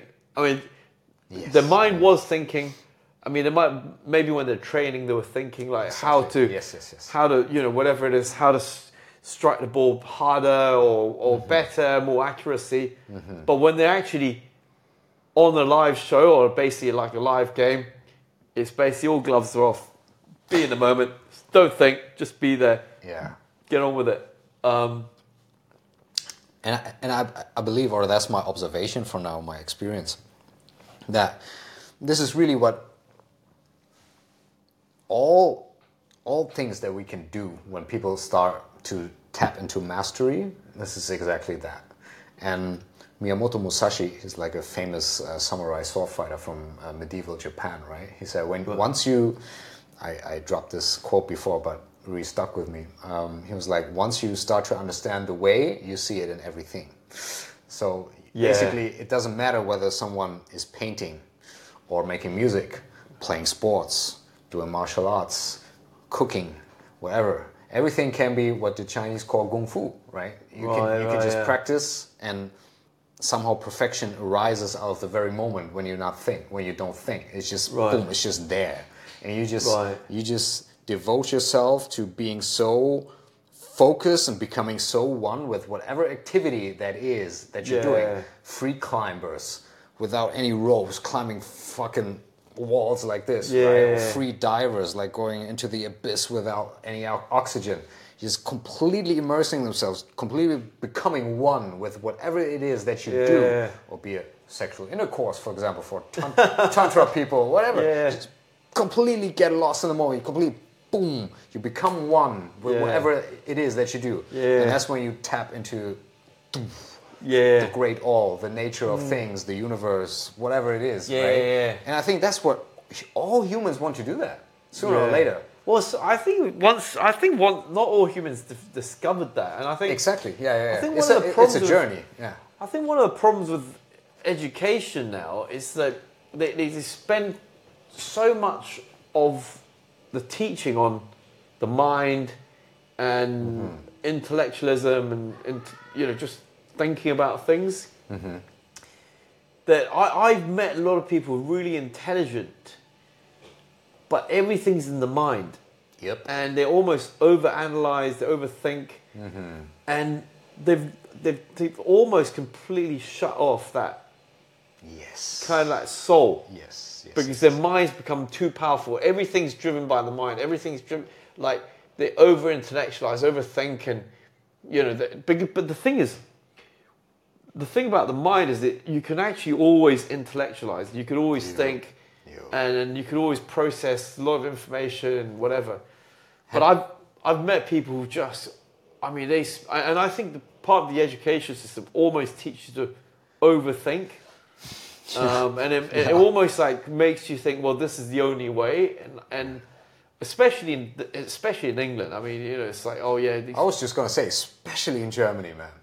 Germany as well, yeah, It seems to be the same thing. yeah, yeah, same same developed world. It's the same thing. Germany is like, yeah, you've got to do this algebra. Like, who could do the like bigger equations, whatever. Mm-hmm, Um, in England, it's the same thing. It's like you know, people, the teachers reward you because you you kind of able to process all this information, but it's a, t- almost too much emphasis on you know somebody's ability to process information. Uh, you know, which is basically what you know, like Yeah. whatever it is, um, maths or you know. It's an overemphasis on the intellect. We're putting Yeah, yeah. intellect on a pedestal, like mind yeah, on, yeah, a, yeah, on a pedestal.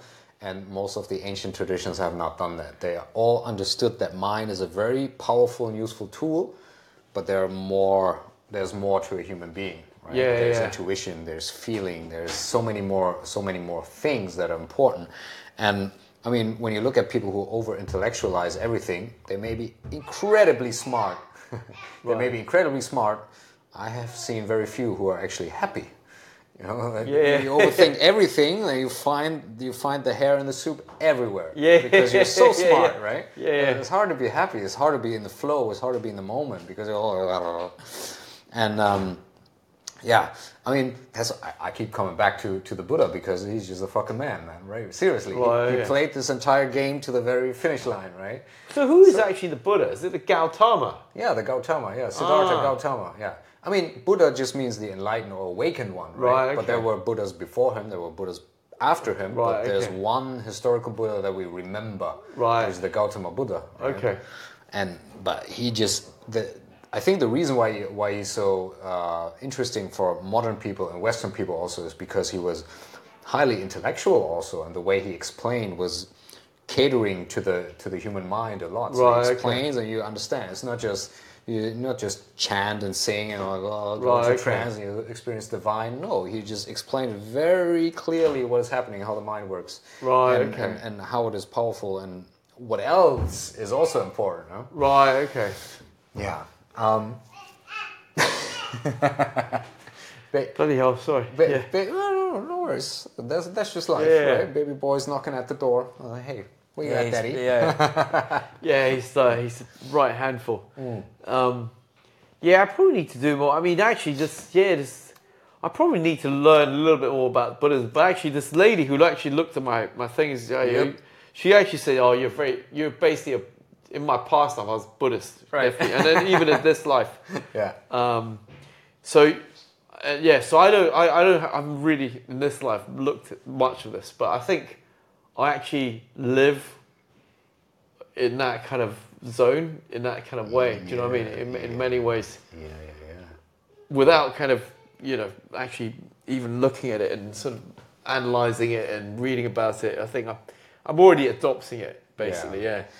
And, and, and, and that is awesome. I mean, nobody has to study scripture or study Yeah, I text. was gonna It's- say it's- so, yeah. like- I think many people just embody it on on in, on their scale, like you know whatever is the kind of stuff that's flowing through, through you. Yeah, and you are you are tapping into the very same thing through music. Yeah. and, that, and that's the beauty of it, right? We Yeah. can tap into the same wisdom, the same origin, the same source, the same information through different means.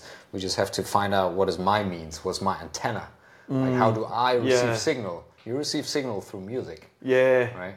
I think, I yeah, I, um, music, yeah, definitely. I mean, uh, I also think that I, I, I actually, even outside of music, I, I kind of receive signals from Oh yeah. even just walking around the beach. I find it's Sweet. It's like, yeah, it's like, I mean, I, I mean, just, but I, I need to be kind of on my own, Mm-hmm. just walking on the beach or something like that, and just being, you know, just being at one with myself. I guess, yeah. Yeah, it, it does help. It does help. The Doesn't always, yeah. Cheers, Not, not cheers, always. I don't always get the opportunity. That's the problem. yeah. Yeah, the domestic situation is quite different nowadays. With uh, you know, with the with the baby kind of knocking on the door and uh, Right, right. him uh, waking up like sort of five in the morning and uh, That's tough on you, eh? yeah, it's a barely caught a wink of sleep and you know he's like you know it's like there like he's so crazy. Yeah. Um, but yeah, it's, it is. It is what it is. Um, it's great. it is amazing. But having a kid is also another. I mean, that's another journey in itself. I mean, I haven't quite worked out what it's all about yet. I'll, I'll, I'll let you know once I've kind of yeah, please that. do. Yeah. Once I'm in the situation, I know what to do. Probably I'll forget all about it and be I, completely I don't know. It's almost it, the bizarre thing. I know this is sort of left field and off topic. Oh, it doesn't matter. I was in a delivery room Oh yeah. when my wife gave birth, Uh huh. and and it's just you know this little kind of being came out. He was all purple. I don't know why, but it's I think I think all babies come out kind of purple because I don't know maybe they're not used to sort of air or something. I don't know, or, or like the blood vessels are kind of like circulating around. everywhere. so and and and I just remember like him coming out. I mean, before it was only two people, now it's suddenly three people, and uh, it was just it was just such a life changing experience, and and I looked at my wife and I just cried. It's kind of bizarre. It was just like I just cried. I don't know why. I just did. Um, and then like now I just look at him. I go, okay, so and and I look at this baby and actually, you, you I mean, before it was like he's so helpless, and I'm going like, what he's. And it suddenly changed. It changed your life because I looked at him. I thought he's actually looking at me, going like, I'm relying on you. Mm. Not to fuck up. You know I mean? and suddenly, like, I'm going, okay, hold on a sec. Yeah, actually, uh-huh. you're right. So I, I've actually got to be, I've got to start being less reckless, and I've uh-huh. got to actually think about not just myself. I mean, I've got to think much more about the family, and, and you know, I've got to sort of think, you know, differently. It's just kind of it, it changes everything. It's kind of bizarre. Right. I never thought it would, but it does. you never thought it would? No, I just didn't think. Well, I just thought it was baby, you know, just you know, another another thing. But it, it does change. It's, it's like, it, it- yeah, it's almost kind of like turns your world upside down. But it's great. It's at the same time, it's great. It's, it's an amazing experience. Um, having seeing somebody like this new being there, who's who's looking at you, and he's and he's fresh, fresh out of source. he's happy as chips and everything Happy is as chips. yeah he's happy, happy you know a pig in shit whatever Ah. so he's just kind of like whatever he's doing he's just happy he's just kind of like messing around Right. at the same time I realized that he actually needs me not to screw up Right. uh, he doesn't he doesn't tell me that No. I tell myself that Right. because I'm going like if I do screw up he's not going to be okay so it's yeah it's, it's, it's yeah, it just changes the dynamics a bit. yeah hmm, but it's great it's great Responsibility, yeah yeah. responsibility I'm Responsibility. Hmm. things I'm used to having responsibility. So Oh, I'm running companies and you know have Several you know, companies, several companies, Oh, and, man. you know having a lot of lot of stuff. But this is a different type of responsibility, Right. Very personal. Oh, yeah, Um, yeah, yeah. Yeah, A wee one. yeah. So it's it's it's it is an amazing thing, and I I, I, encourage people to have kids. I think so, but Yeah. but I, I would say, well, I mean, I, I I do sometimes worry. You know, you have these countries where people have kids and they pop out, and and the kids, uh, you know, suffer a lot. You know, because there's you know there isn't enough Of anything. or even of anything, and uh, and I just feel that's a bit bad. Um, And that's why I, I recently you know, just donated like like ten boxes of milk to charity. I just thought you know I um, I just thought okay that's I could do that at least I can do. Right. Absolutely. Um, and I was thinking, well, you know, if, if I could donate ten boxes, ten boxes, which is like I think it's like four hundred packs of milk. Yeah. you know, oh, okay. But the problem with that is, I we actually we actually hand delivered once my wife and myself to this orphanage. This orphanage had about hundred kids, mm-hmm. and we, Here- we in Da Nang? yeah in Da Nang. So we loaded up we loaded up the car with eggs, rice, and eggs, whatever milk, whatever we could. But I'm thinking, so we got these two big boxes of eggs, mm. and like as much lots of milk and few bags of rice and lots of oil and whatever. Basically, the whole car was full. right. I'm thinking, hold on, we got maybe two boxes of eggs. That's like 100, 200 eggs, and then like all this rice. I'm like two. That's only two eggs each for the the kids. Now the mindset's in. Yeah, you know the mind. The, the mind's Only gonna- two eggs per Only kid. two. Yeah, gonna- Shit. yeah, that's going to last them like half a day. You know, you know what I mean? I was thinking actually that's not going to be enough. I mean, uh, so I after that I kind of realized well actually that although we're doing a little bit of good, it's actually almost like a drop in the ocean. It, it you know what I mean? It always will be. It always will be, Jason. It's like it's like it I mean that's be. like virtually nothing. I mean you've you fed like you know a kid for like half a day. You know, I mean But you're feeding kids, and that's different from feeding no kids, right? Yeah. And getting started is different from like perfection. You know, Right. obviously, but what is perfection? What is enough? What is enough for you? What is enough for the kids? I mean, you you you're doing it, and you have an inclination Yeah. to do more. That's amazing. Just keep going. Right, Just keep yeah. going, man. Yeah, don't don't beat yourself up for No, oh, no, shit, it's not- just two kids, yeah. two eggs per kid. Fuck.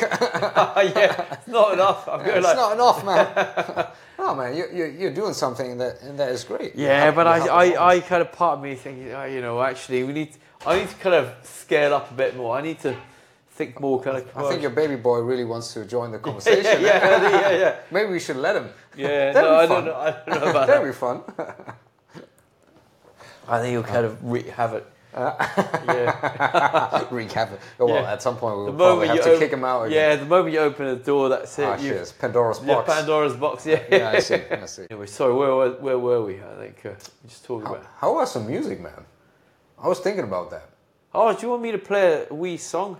Dude, yeah, I mean, now that we're here in your piano room, I mean, like, Okay. that, that'd be that'd be an interesting shift in dynamics. All right, let's play a little song. What should we play? Let's play a fucking song.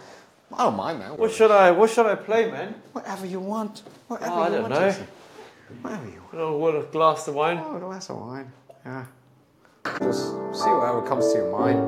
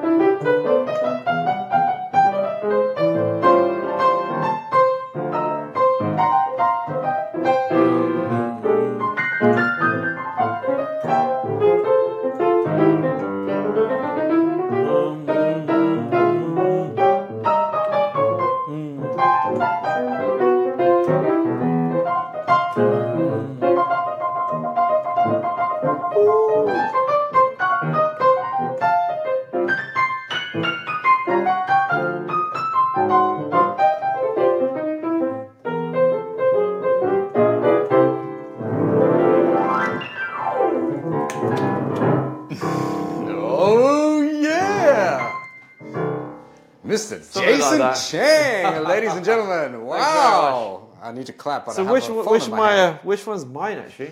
Uh, I have no idea. Why do you have? Usually the one with more wine in it. That's probably mine. Yep.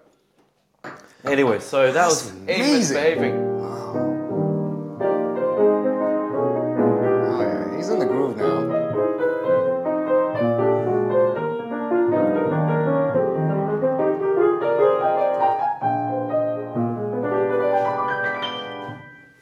an old song actually. This is one of my favorite songs. Oh, bring I it haven't on. played it in a long time.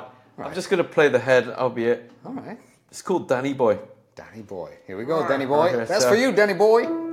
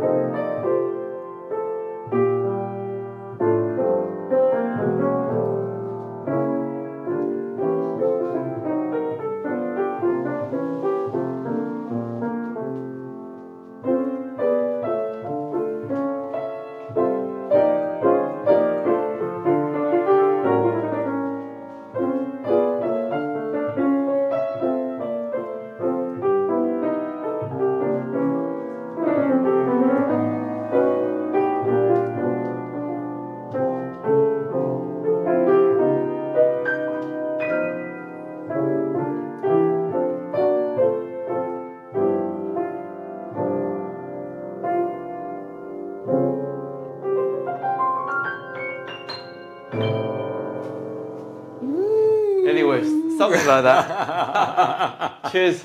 Cheers, mate. That was amazing. Thank you so much. Thank you. oh, We're done, done. I think. Really? Yeah, yeah. He keep knocking the door. I know, I know. He's kind of sorry about sorry about the baby. All right, just make sure it's all locked. If I can get rid of that. You want to get your baby boy on the camera as well? Him. I'll bring Oh, him in, man. I don't mind. Fucking hell. Give him five minutes. Okay, BB. So this is All right. crazy baby. Here is a camera. Yeah, he's he, Oh, he's tired he's already, not yeah. interested in the camera. He wants Not to interesting camera. he wants to mess around. But been with- knocking at the door all he night. wants to yeah, he's been knocking on the door all night. Now you're in here. What do you want to do? He wants to leave. Now he wants See to go that is that is the uh, that is what how how life is. That's dad life. Dad It's, life. right it's there. almost like when you're out, you want to go in. When you're in, you want to go out. Isn't that the human experience in a nutshell? yeah, the the outer and the inner. yeah. All right. Anyway, man, last, so- last glass and then we're done. All right, okay. Yeah, Saturday night. I think we're entitled to a little glass here and there. Man, Jason, thank you so much for this little solo. Oh That yeah, was yeah. I, I don't know. I mean, really it's, uh, yeah. appreciate it. Hope it was okay. I mean, uh, yeah. Absolutely, fucking okay. Yeah, yeah, yeah. cheers, cheers, it's, cheers, uh, cheers, man. cheers. Yeah.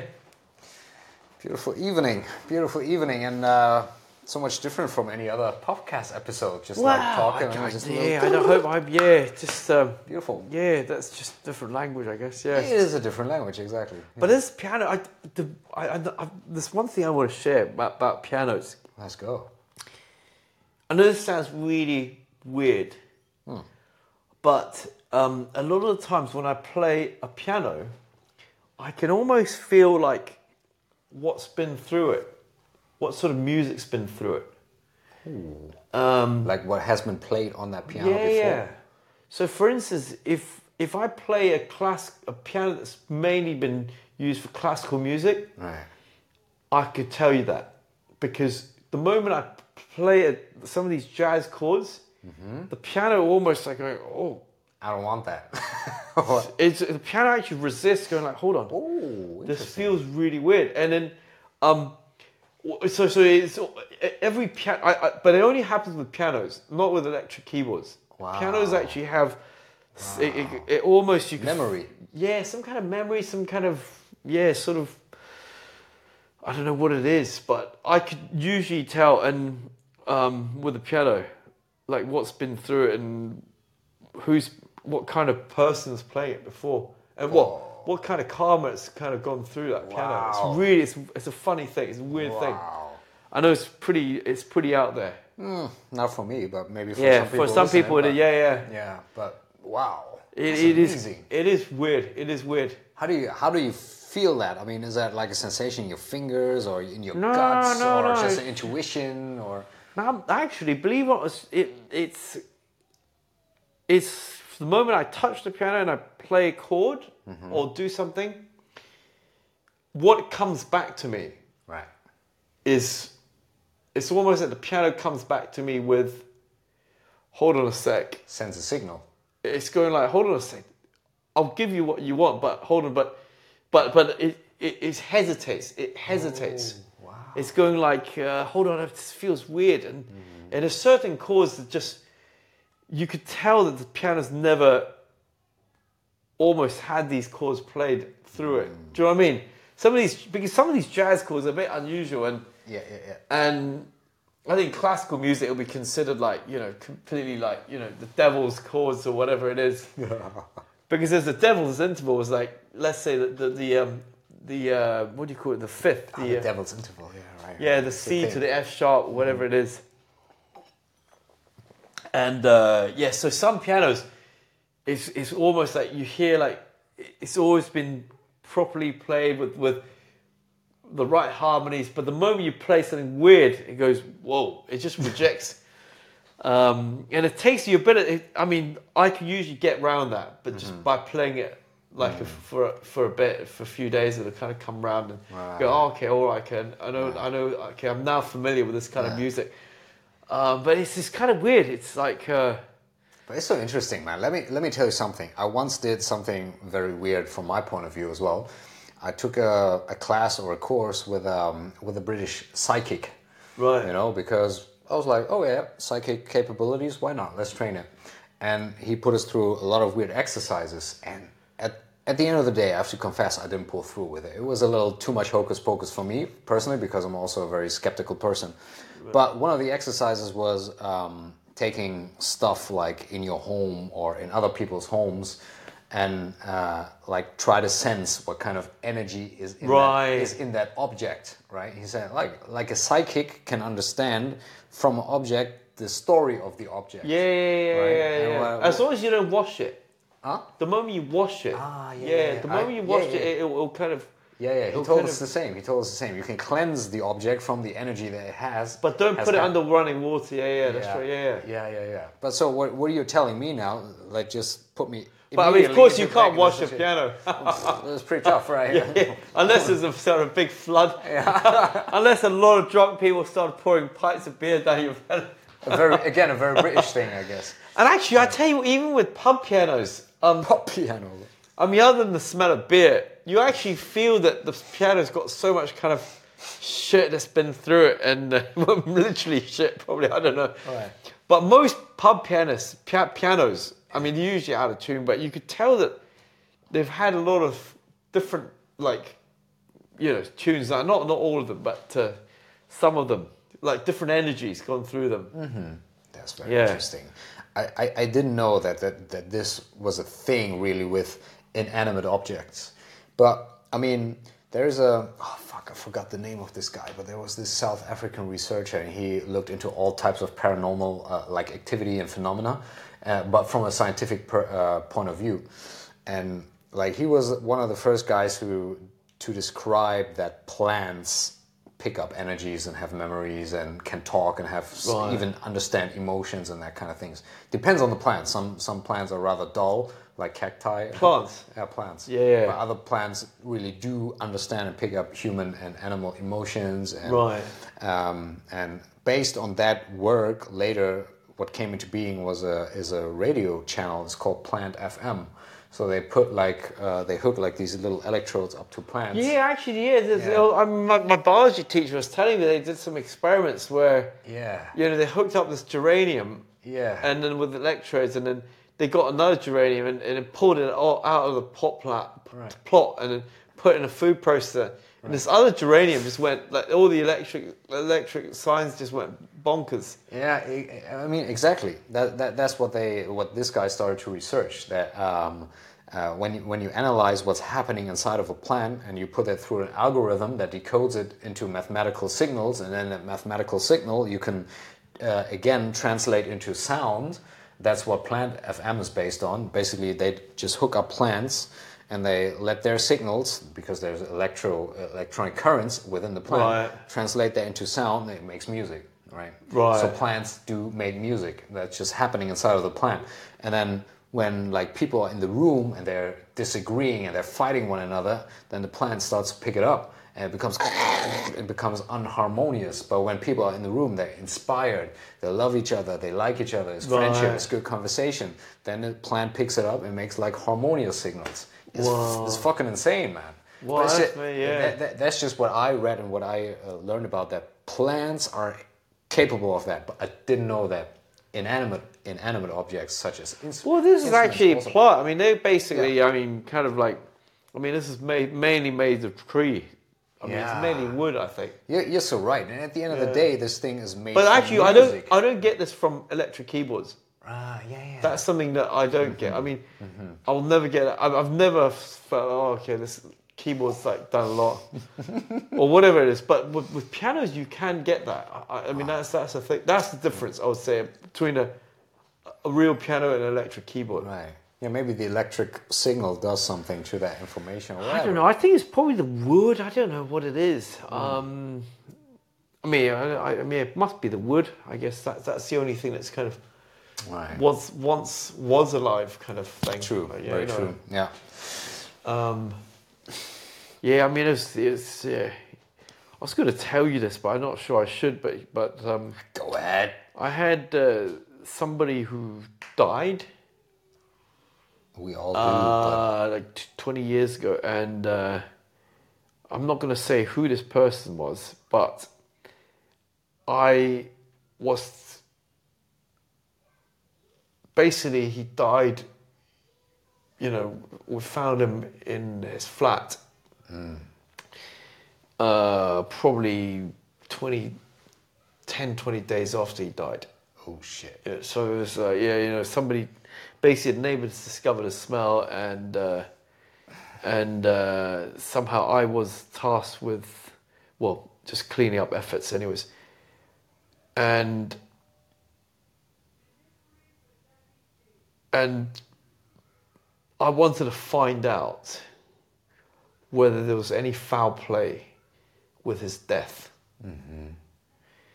And uh, because I was, asked, like, you know, he's he seems pretty healthy and uh, normal. I, you know, what what happened to him? I was just like, you know, I want I wanted answers. I was going like, you know, what happened? And uh, so I got his watch that he was wearing when he was, uh, um, you know, uh, you know, when he was died. I mean, it's fucking, it's, it's, it's a pretty kind of awful situation actually. Um, and I took the watch to the psychic, and I was because I was I was worried that because this this guy had done a lot of shit. You know, probably I don't know what he's you know he, what- I don't know what he's what, what he's done, but and he took it to I took it to the same psychic in London Right. because I wanted answers. I I wanted to know what's going on, whether you know he was killed by somebody. And uh, you know, going back to what you said, you know, the psychic just felt the watch. Said, no, no, there's no foul play. There's no. He wasn't.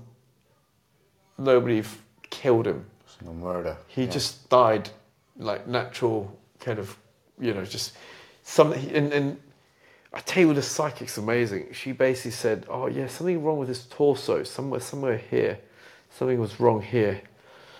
And uh, he he was, and and the weird thing, she says, yeah, he was he was very kind of like,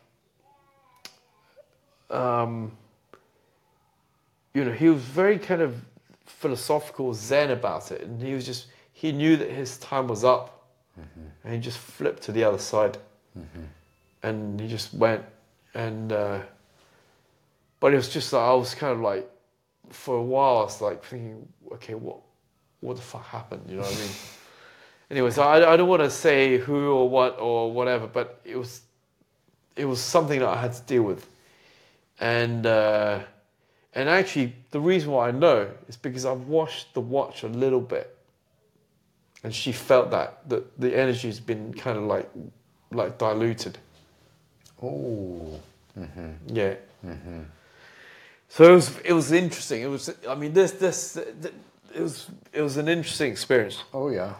Oh yeah. Wow.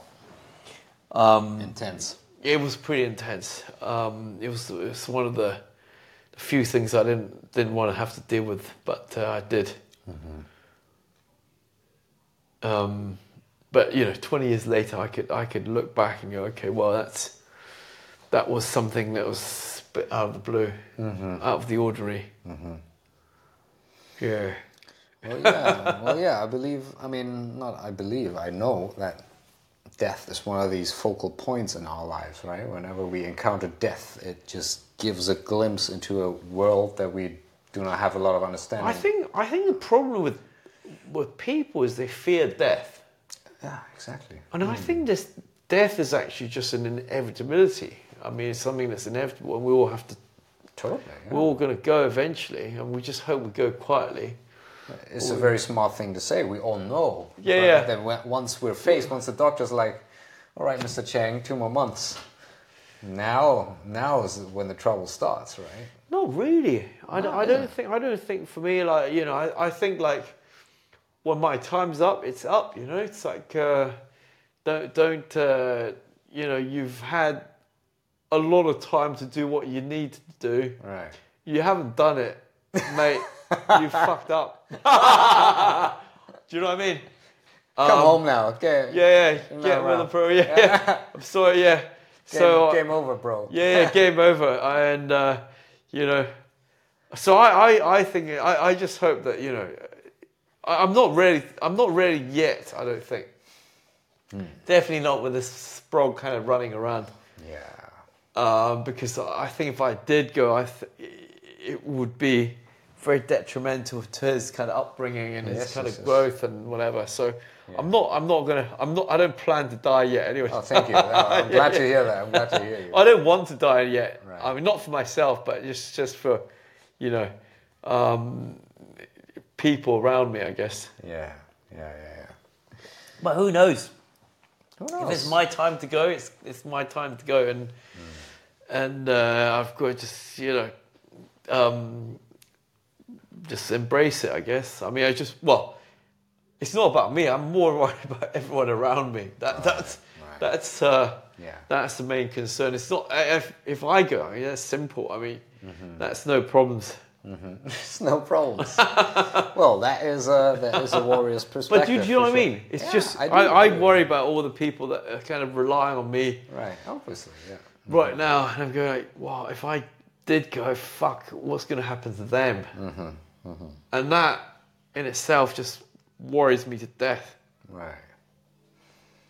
But you know what? I, I, yeah, I mean, hopefully, I'll I kind of get in that get to a situation where, you know, all the people who are relying on me become less reliant, and they kind of, you know, they go off on their own. Uh, they, you know, so hopefully Bertie's a bit older, and you know, doesn't re- need to rely on me. Um, maybe like business wise, you know, a fewer staff or uh, sell the business or whatever it is. Yeah, well, I think one, one thing we are asked to develop in this lifetime of uncertainty and insecurity is to just develop trust, right?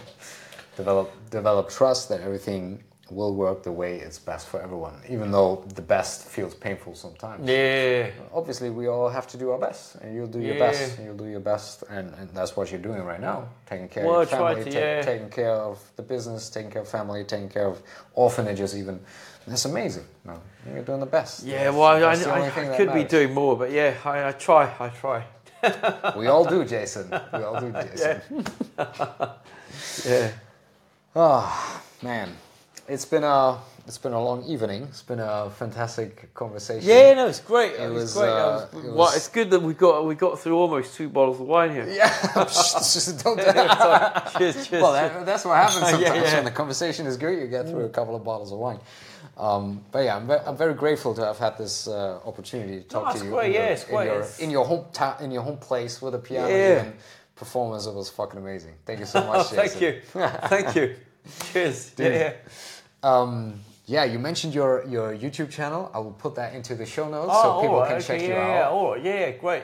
Anything else you would want to add where people would like contact you, follow you, whatever? I don't know. Yeah, the- sign up. into The, sign up for Hodfords. yeah, okay, cool. Yeah, we can put that into that. Into Sure, yeah. That sounds great. Thank you so much. The... All right, man. Thank you so much. Jason. Yeah, yeah, man. Good stuff. Yeah, yeah. hope, anyways, hope it was okay.